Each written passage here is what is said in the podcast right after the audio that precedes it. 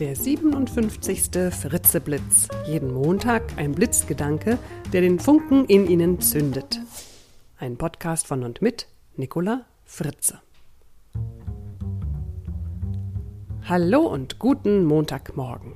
Der heutige Blitzgedanke heißt Einfluss haben macht gesund. Ich lade Sie diese Woche dazu ein, sich bewusst zu machen, was Sie bei Ihrer Arbeit alles beeinflussen können und damit Ihre psychische Gesundheit zu stärken. Dieser Fritzeblitz ist von einem Zeitungsartikel in der Welt aktuell inspiriert, den ich am 23. März zufällig im Flugzeug las. Überschrift Wenn die Arbeit psychisch krank macht. Laut der Bundespsychotherapeutenkammer haben sich die Krankschreibungen bei Arbeitnehmern aufgrund von psychischen Erkrankungen seit 1990 verdoppelt. Wie kommt das?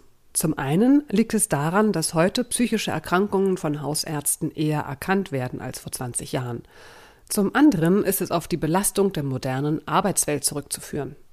Die Belastung ergibt sich vor allem aus einer Kombination von hohen Anforderungen einerseits und geringem Einfluss auf den Arbeitsprozess andererseits.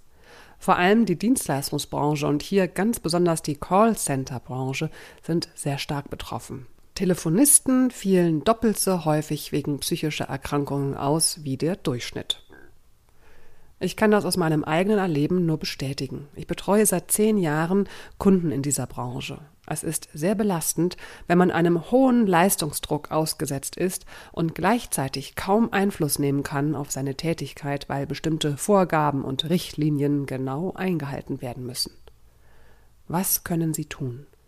Lenken Sie Ihre Aufmerksamkeit auf all das, was Sie beeinflussen können, und nutzen Sie diese Möglichkeit. Was können Sie beeinflussen, damit es für Sie optimal ist?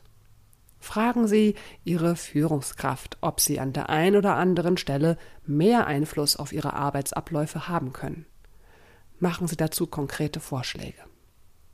Wenn Sie eine Führungskraft sind, überlegen Sie, wo Sie Ihren Mitarbeitern mehr Handlungsspielraum und Einflussmöglichkeiten geben können.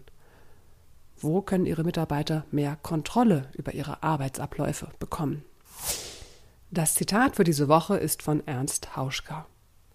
Bürokratie wächst dadurch, dass sich immer mehr Menschen verzetteln. Ich wünsche Ihnen eine heitere Woche. Bis zum nächsten Montag. Ihre Nicola Fritze. Wenn Sie mehr über mich und meine Arbeit wissen wollen, gehen Sie auf www.nicolafritze.de.